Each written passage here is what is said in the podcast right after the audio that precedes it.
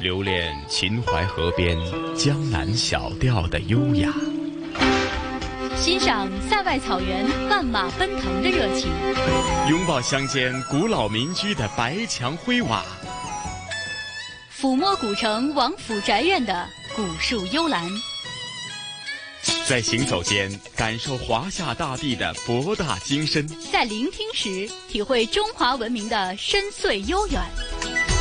这里是魅力中国。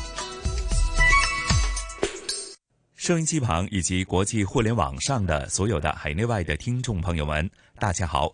欢迎大家准时收听由中央人民广播电台和香港电台普通话台联合为大家制作的一本听得到的综合文化旅游杂志式节目《魅力中国》。我是香港电台的节目主持陈曦。听众朋友们，大家好，我是中央人民广播电台的节目主持人小康。小康你好，你好，晨曦。是小康啊，咱们《魅力中国》的专题节目呢，延续呢近期呢是一个特备的专题，那就是功勋。对，那在过往的节目内容当中，为大家介绍了很多各行各业的大腕，以及一些为国家发展做出了非常重要贡献的一些非常经典的人物。比方说，在呃航天科技方面，在军事方面，甚至是在其他各个领域方面。比方说，上星期咱们就介绍了袁隆平，哈。杂交水稻之父，哈，嗯，这一期呢专题节目功勋，那小康又为大家介绍哪些大腕呢？嗯，那这一次呢，我们要为大家继续介绍两种国家荣誉称号，一种呢叫做人民教育家，另一种呢叫做人民艺术家。那首先呢，我们要为大家介绍的呢是获得人民教育家国家荣誉称号的高明轩，他是当代著名的法学家和法学教育家，新中国刑法学的主要奠基者和开拓者。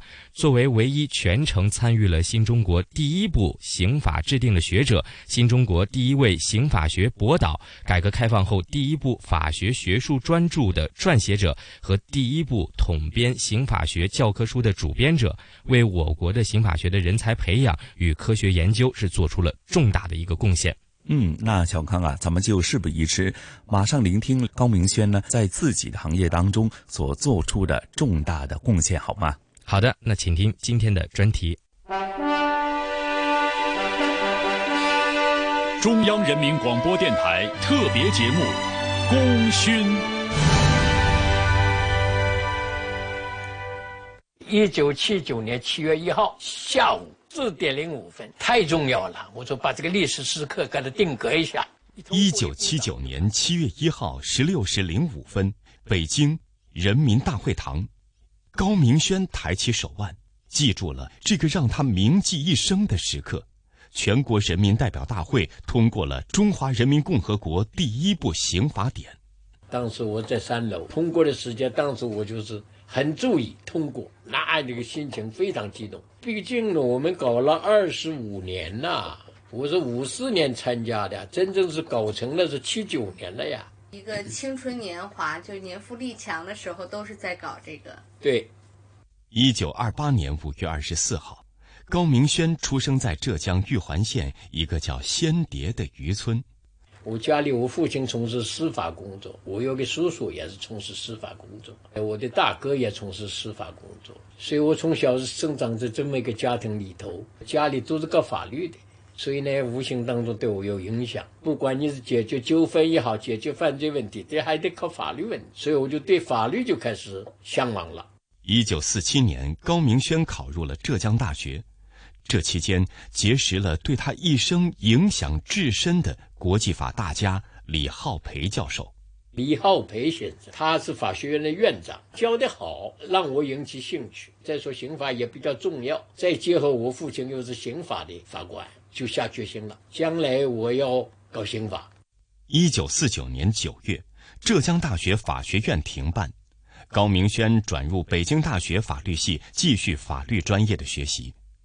开国元帅陈毅、美学大师朱光潜、大文豪老舍、历史学家郭沫若，这些被后人无限敬仰的大家，都曾经给高明轩带去新知，为他打开新世界的大门。中华人民共和国中央人民政府委员会半个月后，新中国成立。二十一岁的高明轩作为北京大学学生代表参加了开国大典。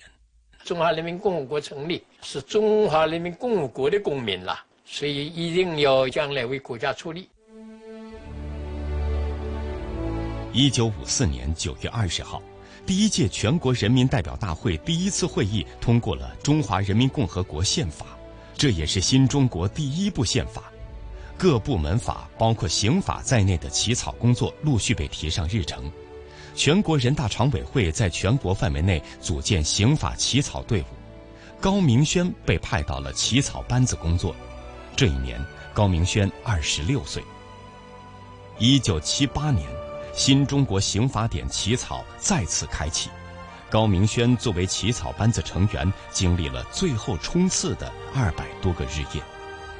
一九七九年七月一号，第五届全国人民代表大会第二次会议全体与会代表举手一致表决通过《中华人民共和国刑法》，结束了新中国没有刑法典的历史。坐在会堂中的高明轩忍不住热泪盈眶。它使我们国家刑法规范了。第一次得以体系化，对司法工作来讲呢，做到有法可依了。所有的刑事司法文书一律要引用法律条文，给我们教学科学研究提供了一个法律依据。此后的四十年间，无论是一九九七年刑法典的起草出台，还是对刑法修正案的讨论，高明轩都是参与者和见证者。疑罪从无，证据要确实充分。要排除非法的证据，一种法治的体现有法可依，有法必依，治法必严，违法必究。这种理念慢慢的深入了。他认为，一九九七年刑法典科学的概括了刑法的基本精神，明文规定了刑法的三大基本原则，而这正是一九九七年刑法典伟大之处之一。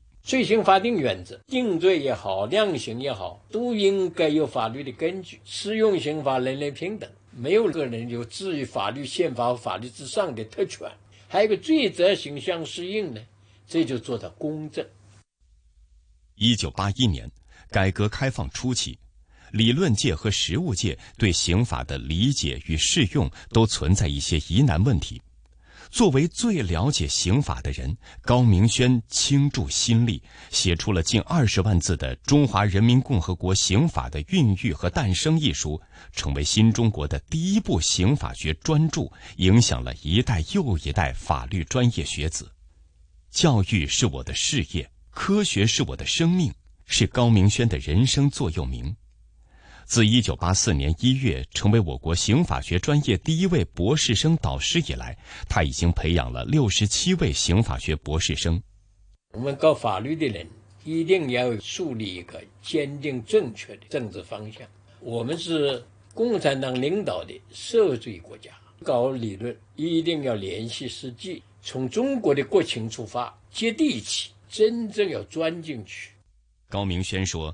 培养指导学生是一生中最大的乐趣和成就，他辛勤耕耘，培养出了赵秉志、陈兴良、周振响、姜伟等中国刑法学界的中流砥柱。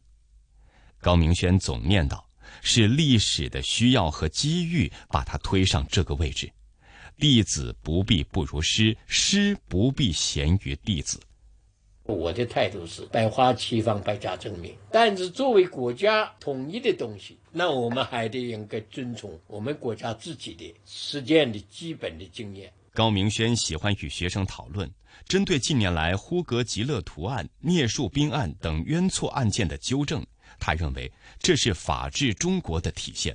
所以由错必纠，向来是我们的一个政策。你如果明明知道他这个冤假错案，你不加以纠正，那是不行。这些年来，注意纠正冤假错案，这是个进步。问其养生秘籍，高明轩讲了三点：爱好乒乓球运动，喜欢唱京剧和继续工作。由于历史条件的限制，在求学阶段未能攻读博士学位，一直是高明轩觉得遗憾的事情。但在二零一六年，这个缺憾得以弥补。当年十一月。他以八十八岁高龄获得日本早稻田大学名誉法学博士学位，创造了我国法学界一项纪录。啊，我现在年纪应该说也很大了，九十一周岁都过了。有的人见到我也是这么说，差不多了吧，还不谢谢嘛，也该颐养天年了。但是我是不这样看，我受当这么多年教育，而我在我的刑法学的岗位上干了这么些年。对国家还可以有一些做贡献的时候，因为回首过往，高明轩的生命历程正是新中国刑法学发展的缩影，更是新中国历史前进的见证。采访过程中，高明轩列举了很多跟他一起参与刑法典起草、参与教材编写的专家同事的名字。面对获得的人民教育家国家荣誉称号，高明轩说：“这不仅仅是他的个人荣誉。”这个光荣不是个人的，首先要归功于我们的党和国家。我的知识从哪里来呢？还不是党领导下的学校给我的培养的教育的。不能够有了荣誉以后自己就沾沾自喜，不求长进了。周恩来总理讲这句话对我印象是很深刻。他说：“活到老，学到老，改造到老。”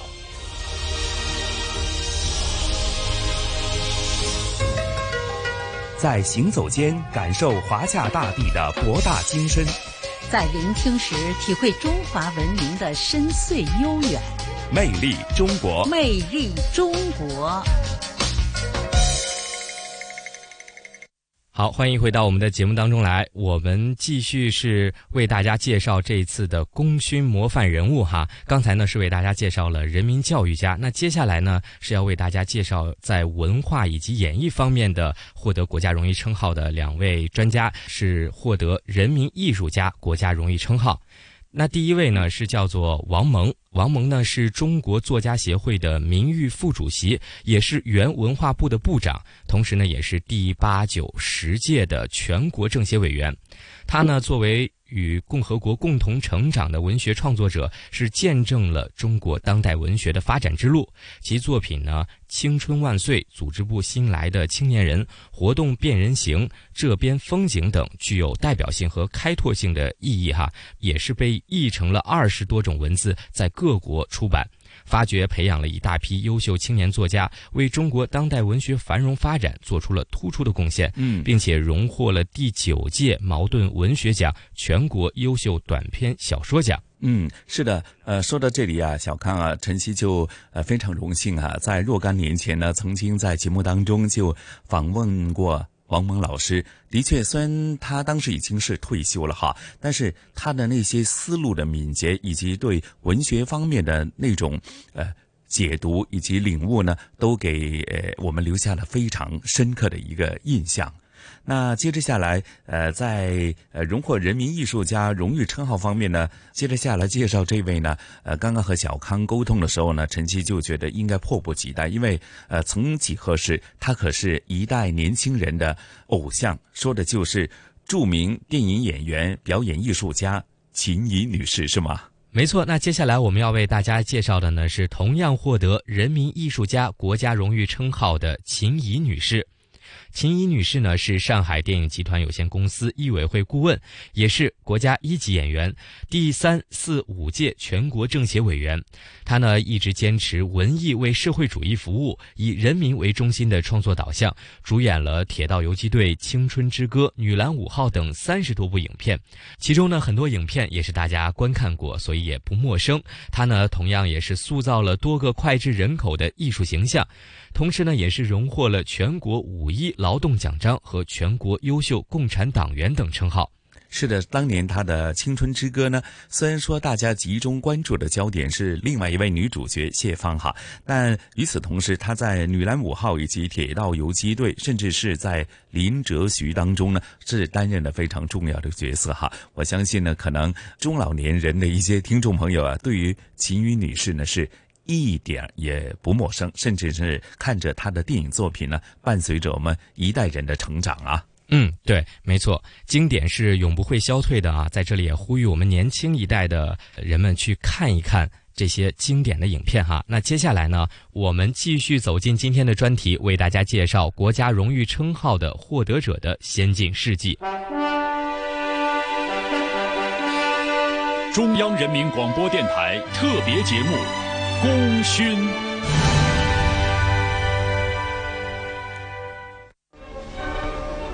在南京中央军校的大礼堂里举行日本投降签字典礼。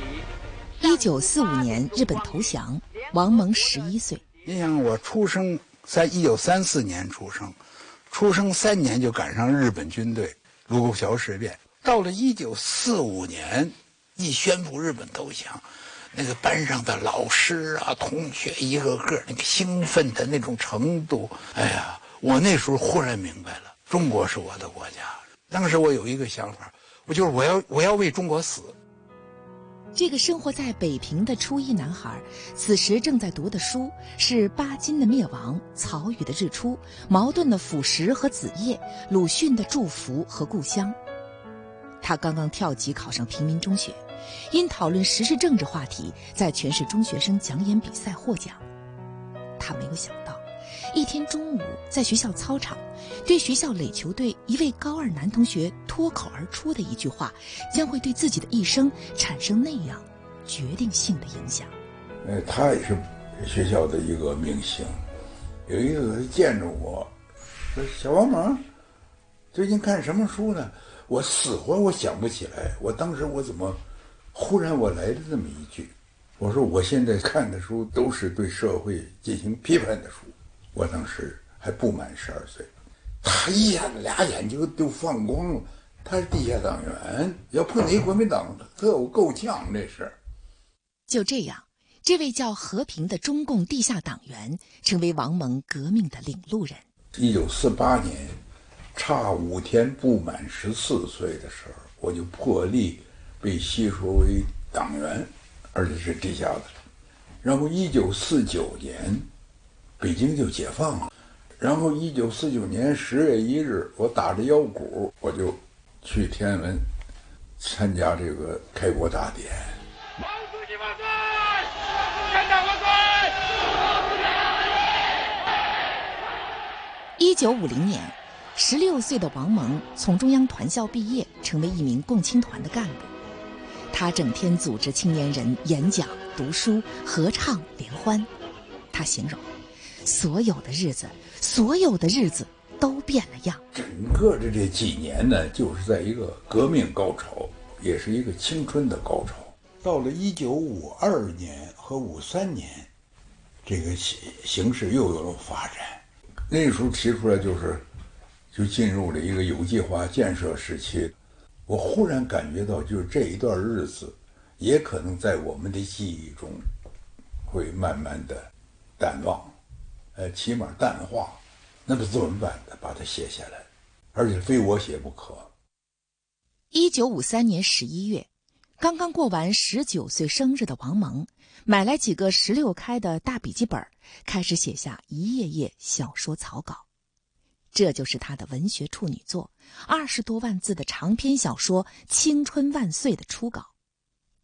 一个不满二十岁的小青年，为何一下子能写出这样一个大部头？他说：“我靠的是对新中国建立的感动，靠的是新中国开始时的所有的日子。”你说我当时那个年龄，我又没有受过正规的文学的教育，但是我靠的。就是我对那个时候的这个日子的感动，你要没有那么充实、那么激情、那么丰满的日子在你的少年青年这样的一个人的记忆里，他写什么呀？哦，所以我觉得我那个书呢，给留了这么一份小青年的一个记录。所有的日子，所有的日子都。来吧，让我编织你们，用青春的金线和幸福的璎珞编织你们。一九五六年，《青春万岁》还在修改，王蒙的另一部小说已经完稿，这就是一经发表就引起风波的《组织部新来的青年人。很多年后，王蒙承认这篇小说给自己带来了一些困扰，但是他说自己并没有留下什么悲观的记忆。批判会第二天，他拍下了整个青年时代最帅的一张照片照片上，他将小棉袄甩在肩上，抿嘴乐着，一脸的阳光。我没有灰溜溜的记忆，相反的，我觉得这也是，就是共和国的命运和我息息相关。我分享了革命的胜利、共和国的建立所带给我的这种快乐、荣耀。机会和各种可能性，呃，同时呢，我也呃接受了这个共和国的发展当中带给我的考验，呃，带给我的一些各种各样的课题，所以我老说我这人这一辈子有一个光明的底色。一九六三年底，王蒙举家迁往新疆。他努力的学习维吾尔语，与少数民族同胞同吃同住同劳动。这段人生旅程给了他丰厚的馈赠。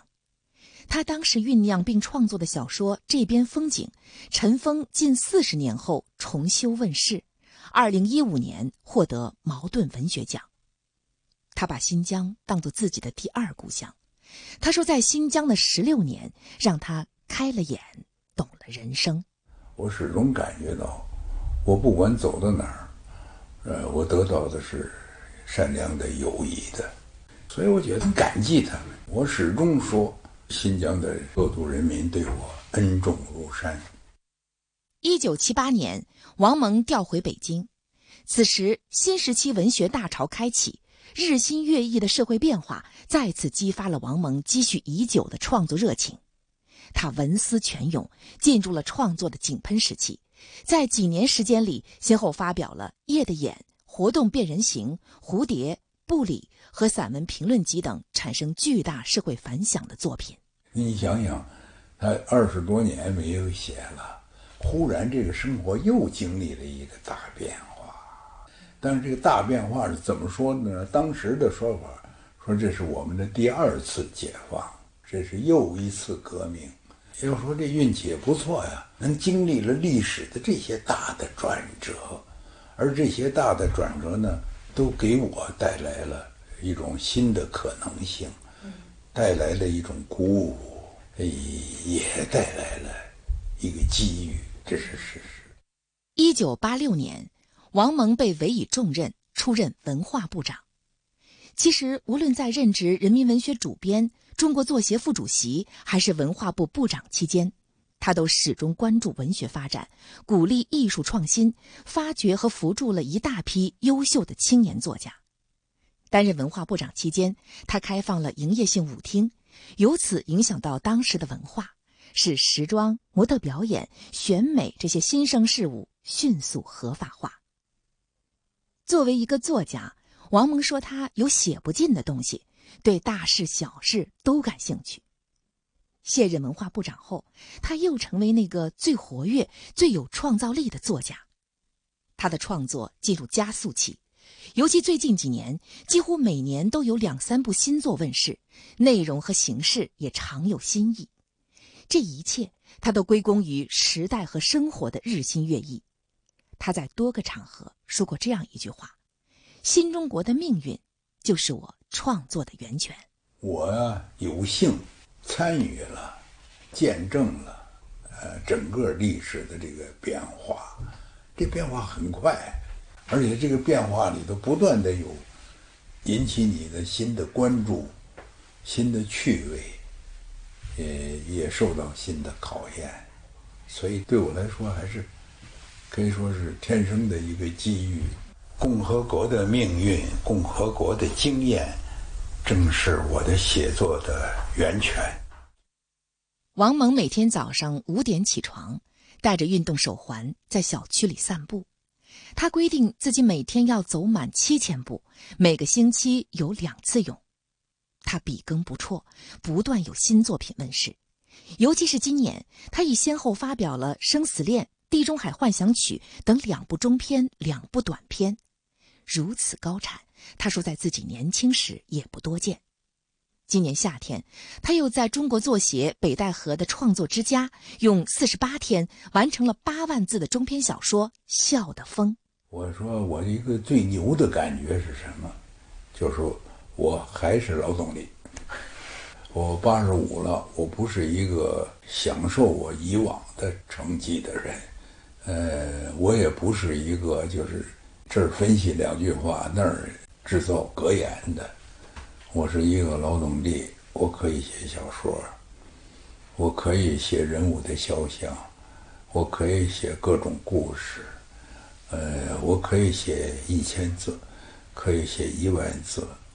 可以写八万字，所以我就是说，我对于自己的这个劳动力感，我非常的高兴。我是一个当代文学的一个劳动者，我还是一头牛，还在那儿耕地。纯真、执着、理想，是王蒙人生的关键词。面对新中国成立七十周年之际获得的人民艺术家的国家荣誉称号，王蒙说：“被人民记住，被共和国肯定，这是至高无上的荣誉。”他爱人民，他关注人民，是吧？他在他的作品反映出了人民的心理酸甜苦辣经验，所以他也会被人民所记住，被人民共和国。所肯定，这您上您上哪儿找这事儿？那 您这这非常的荣幸，也非常重大的。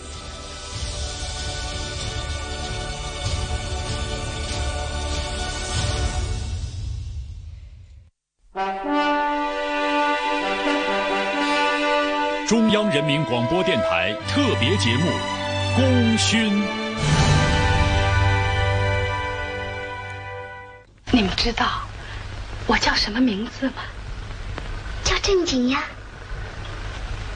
不，我的真名叫林红。一九五九年，作为国庆十周年的献礼影片《青春之歌》取得了巨大的成功。三十七岁的秦怡在影片中饰演一名视死如归的女共产党员林红。这个戏份并不多的配角，成了整个影片中最出彩的角色之一。多年后，秦怡在名为《跑龙套》的从艺录里写下一句话：“如果诚心诚意的演，一两句台词也能塑造人物。”我喜欢这种人物，但是你这个人物只有这么一场戏，你怎么在最短的这个最简单的一点戏当中，把它突出来了？我就是要他能够立体感强。能站起来。第二十七届中国电影金鸡奖终生成就奖授予秦怡。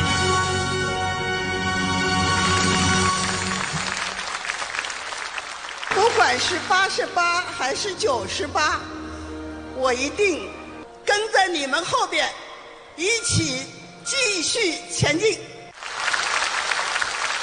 十年后。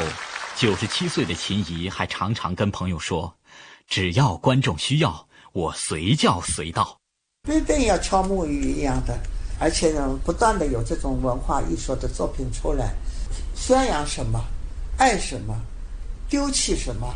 你是社会的人，国家的人，归根到底要学习。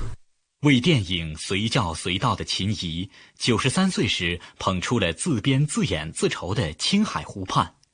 为观众随叫随到的秦怡，九十五岁时在《妖猫传》里客串了白头宫女，让元稹的诗句在大银幕上有了具象的呈现。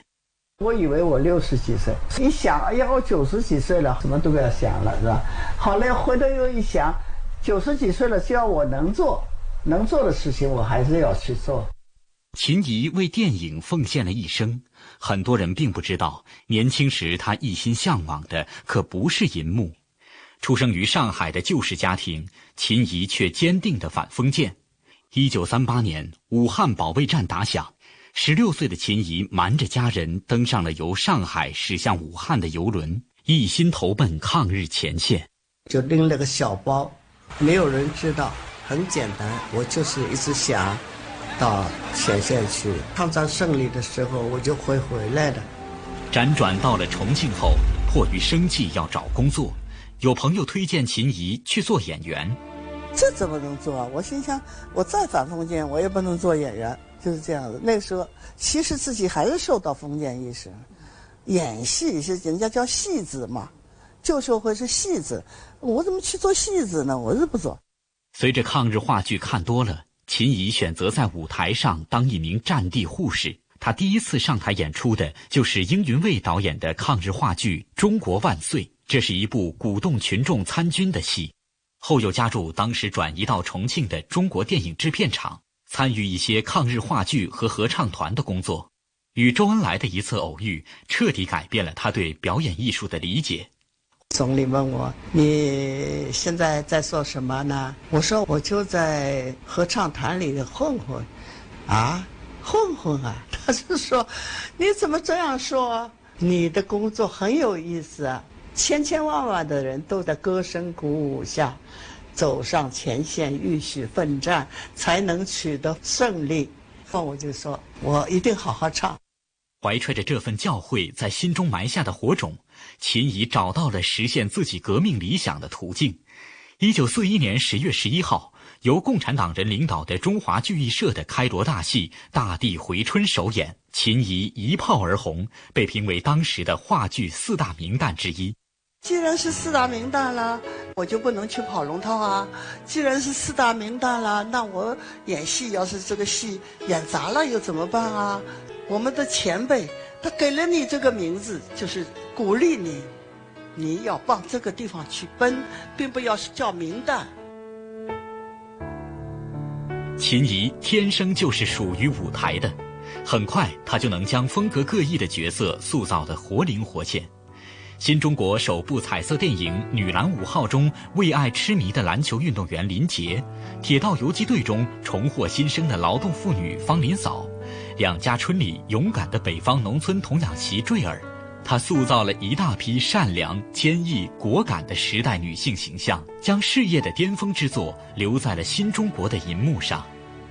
秦怡的表演生涯中所饰演的角色，大多都有美满幸福的结局。然而在现实生活中，秦怡的一生却与苦难相伴，四次大病，七次手术。丈夫多病，儿子疾病发作时会狂躁打人，情急之下，秦怡总会脱口而出：“不要打妈妈的脸，明天还要拍戏。”六十一岁，丈夫去世；八十五岁，儿子去世，尝遍人间千般苦痛，很多人心疼。耄耋之年的秦怡，该如何一点点化解这接二连三的人生打击？所以有很多问题呢，就是。这个大我跟小我呢，大爱跟小爱，呃，你从大爱着想呢，你就可以克服你这种小爱的一种，呃，男人，呃，你从大的方面去看问题呢，你自己碰到什么困难，就容易去认识问题，啊，你容易去解开自己的不幸啊，或者怎么样啊，啊，这样子呢，你心态呢就可以更加好一点。二零零八年，电影人为汶川地震举行抗震救灾晚会。八十六岁的秦怡告诉全国观众，捐款二十万。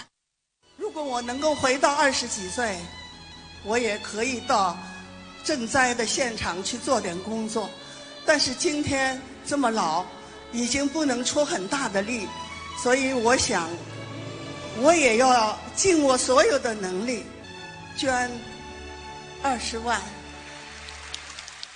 一回到上海，我就叫他们快点给我给我找钱，找了不够了，因为我哪个抽屉里头、叽里旮旯里头平常乱摆钱，拿出来二十万够了，我还剩下一千块钱可以用，全部拿到慈善基金会。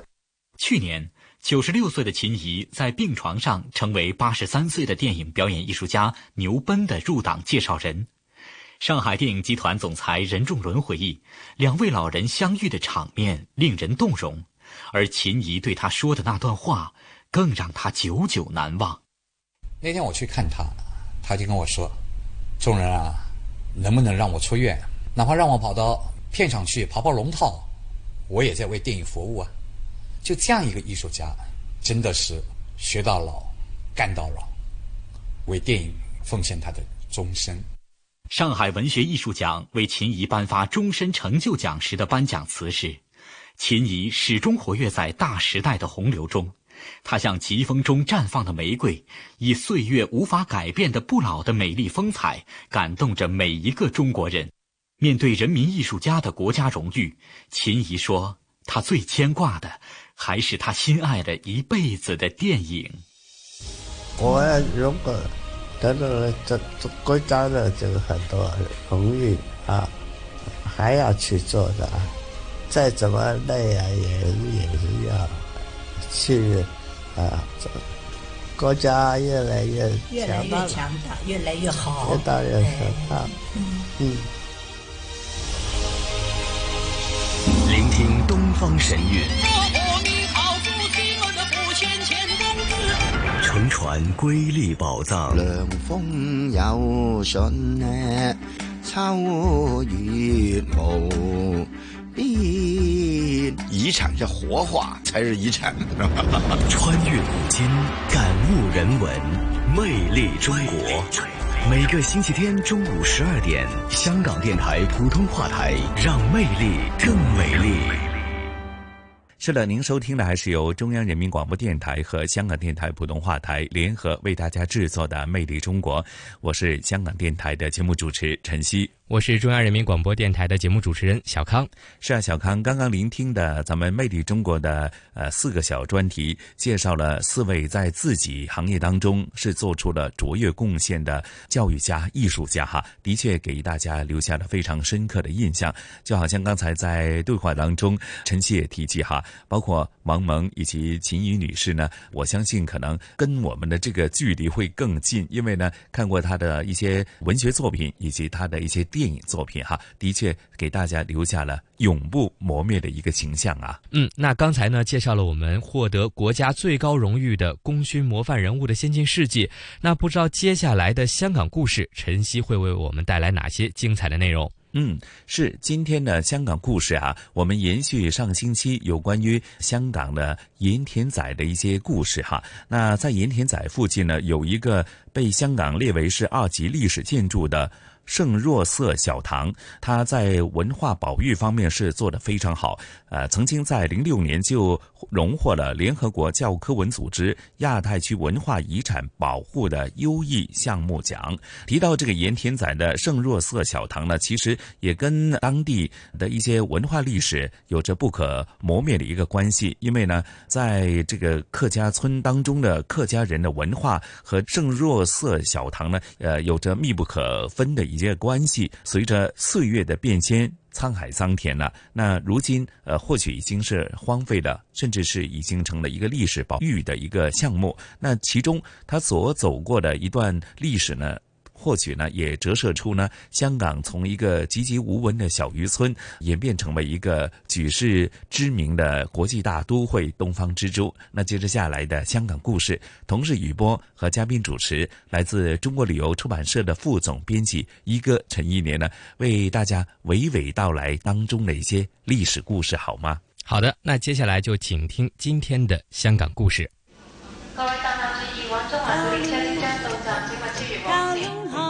传统现代相映成辉，中西文化共冶一炉，东方之珠，动感之都，香港故事。香港故事。欢迎来到香港故事节目时间。节目当中，雨波非常高兴，请来香港《中国旅游杂志》副总编辑陈一年一哥，你好，你好，大家好。接着我们上一集香港故事的话题啊，盐田子盐田这一条客家村落，之前也说到了一个特色，就是天主教的背景。那么这里呢，就有一个啊教堂啊，引起了大家的瞩目。其实也是香港最早的圣堂之一了哈。那么在二零零六年呢，获得了联合国教科文组织亚太区文化遗产的保护优异项目奖啊。也请一哥来说说。盐田子圣若瑟小堂的故事，哎，它是一个独立的项目啊，而且比啊那个村子的盐田还要早得到这个呃呃文化遗产保护奖。我们要看看这个小教堂了，真是很小哎，就不不太大。看看它的面积哈，占地因为你就从一个就一个这么小的岛，这么小个村子，有一个教堂，呃，它的本身的这个呃教民不多的啊，嗯，就以啊一九六零年代啊那个时候来呃计算呢，就有一百九十三名教徒，呃，但是呢，他的所有的仪式啊。呃，都是很正规的啊，嗯，而且，呃，他的地位很高，啊，虽然他在一个小岛上，但是，啊，每年到了这个圣约瑟瞻礼的时候呢，周围的很多的地方的人都会到这里来朝圣，呃，这个圣约瑟小堂呢，是属于西贡的圣心堂区的，圣心堂的级别比它高。但是呢，可能一般人的心目中呢，因为这里啊出现过一个啊圣人啊一一个教士是被封圣了的，就使到啊这个堂一直都是在外界很有名声。这个又得说说历史了啊，在西贡地区啊比较早的啊建立起一种呃宗教系统的，就是啊一八六五年开始啊，这个时候呢就有一位。柯神父来到了这个啊盐田子传教，后来呢，他就为盐田子啊的这些居民呢受洗，而后来呢，这里又来了另外一个教士，就是圣约瑟。嗯啊，圣约瑟出来的时候呢，连住的地方都没有啊，而盐田子的居民呢，就捐出一些地方。让他在这儿啊住，啊，并且建起了一个这个教堂。这个教堂呢，后来又在啊一八九零年啊，在这个岛的山上的小丘上呢，又建了第二座小堂，第二代的小堂。嗯啊，小堂呢，因为交通没有那么方便，那就是在每年的这个呃参圣啊，就是呃瞻礼啊，就是对这个呃圣约瑟瞻礼的时候，嗯，那就来的人就多了啊。而这个圣约瑟小堂呢，又啊建起了学校，啊就在呃不远的地方建了学校，嗯，这里呢也是成为哎这个岛民的子弟读书的地方。这个教堂呢，就后来就成为一个很呃很有名的教堂了啊，嗯嗯，但是因为后来这个村子的人逐渐的外迁啊，就是越来越少，一直到差不多没有了。嗯，就是所有的居民都都迁出去了。嗯，这个岛的岛民迁出了以后呢，嗯，那就肯定人就少了啊。所以呢，呃，圣心堂区呢就想停了，就是这个、这个瞻礼啊就停掉了。居民迁出以后，一知道这个消息，马上就觉觉得不不能停啊，所以呢，他们去信去求教区，嗯啊，让。呃，能够保持瞻礼节啊，就是每年至少每年瞻礼节不能停下来。嗯，后来呢，就啊，唐区呢就觉得啊，就是呃乡民的这种要求啊，嗯，应该呃达成他们的愿望。嗯，所以呢，就呃把这个已经破旧了的小堂啊，嗯，就重新装修，重修，嗯，就重修了以后呢，就变成一个啊比原来还要漂亮。嗯的的的样子啊，这个小堂呢，现在修过以后的这个呃是怎么一一一种状况呢？嗯，呃，这个建筑呢是长的啊，长长长的建筑，嗯，有二十四米，宽呢是九米，嗯，它的外观的设计呢是罗马式的，因为最早的教堂啊，嗯。就这座教堂最早建的时候是由一位意大利的教士去建，是米兰来的。哦，啊。由他设计的，嗯，所以呢，就造成了这个罗马式的，嗯嗯嗯，哎，这里有一个祭台啊，这个祭台呢上面就供着宝主啊圣约瑟的圣像。为什么叫圣约瑟呢？它本来叫约瑟啊，嗯，哎，但是啊，因为他有很多的圣迹，而且能够在就牺牲自己啊，嗯。就是为很穷的地方、很偏僻的地方的人啊传教。教廷呢就给他封圣，就在这么一个小小的地方，嗯。啊，能够有这样出了一个这样的圣人，真是不简单的嗯嗯。呃，这里也有一一些悲惨的故事啊。呃，在二战的时候啊，就是日本啊打进了香港，嗯，那个时候呢，西贡地区呢就成为呃东江游击队啊，就是呃的港九大队的一个基根据地。嗯，在西贡地区，很多人都都参加了游击队，嗯，呃，或者是呃支持游击队的啊、呃、这种啊、呃、战斗，嗯，呃，这样呢。日本军呢就很恨的，因为西贡这地方很很荒凉的，到处是山啊、水呀、啊、啊海呀，啊，所以呃日军不敢轻易来这里。一到这里呢，又被在游击队找麻烦，嗯啊，所以呢他就进行围剿啊，就曾经啊来到这个岛上啊，要呃岛民供出游击队的成员，嗯，因为这里边其实就有游击队啊。呃，但是呢，这些岛民都不愿意啊、呃、出卖呃东江游击队，嗯嗯，结果呢，就有不少人给杀了啊，嗯，包括神父。哦，神父也给杀，嗯嗯，那，这是一个悲惨悲惨故事，嗯嗯嗯。好，现在呢，呃，复修之后啊，嗯，很多这个啊、呃、村民呢也会回来啊、嗯、到这里来呃瞻拜，嗯，啊、呃，每年一年一度的这个呃圣约瑟节呢。嗯，也恢复了啊。嗯，而从二零零四年开始呢，呃，西贡堂区呢也组织这种朝圣团啊，嗯、或者是呃别的一些呃呃旅游活动到这里来啊参加生态游。嗯，呃，这样呢，这两个项目就结合到一起了。嗯啊，呃，也从而呢就也填补了，就是就是呃补足。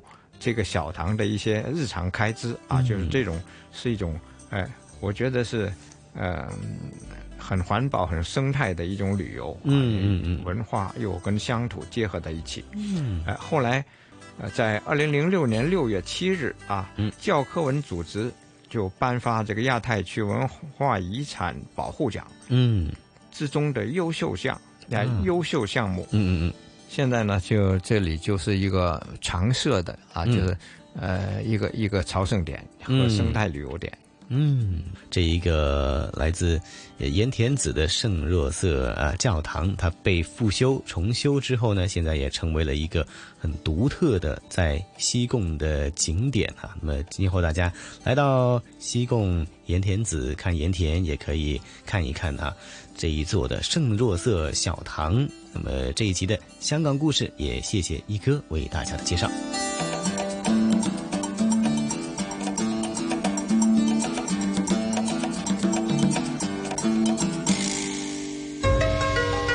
在行走间感受华夏大地的博大精深，在聆听时体会中华文明的深邃悠远。魅力中国，魅力中国。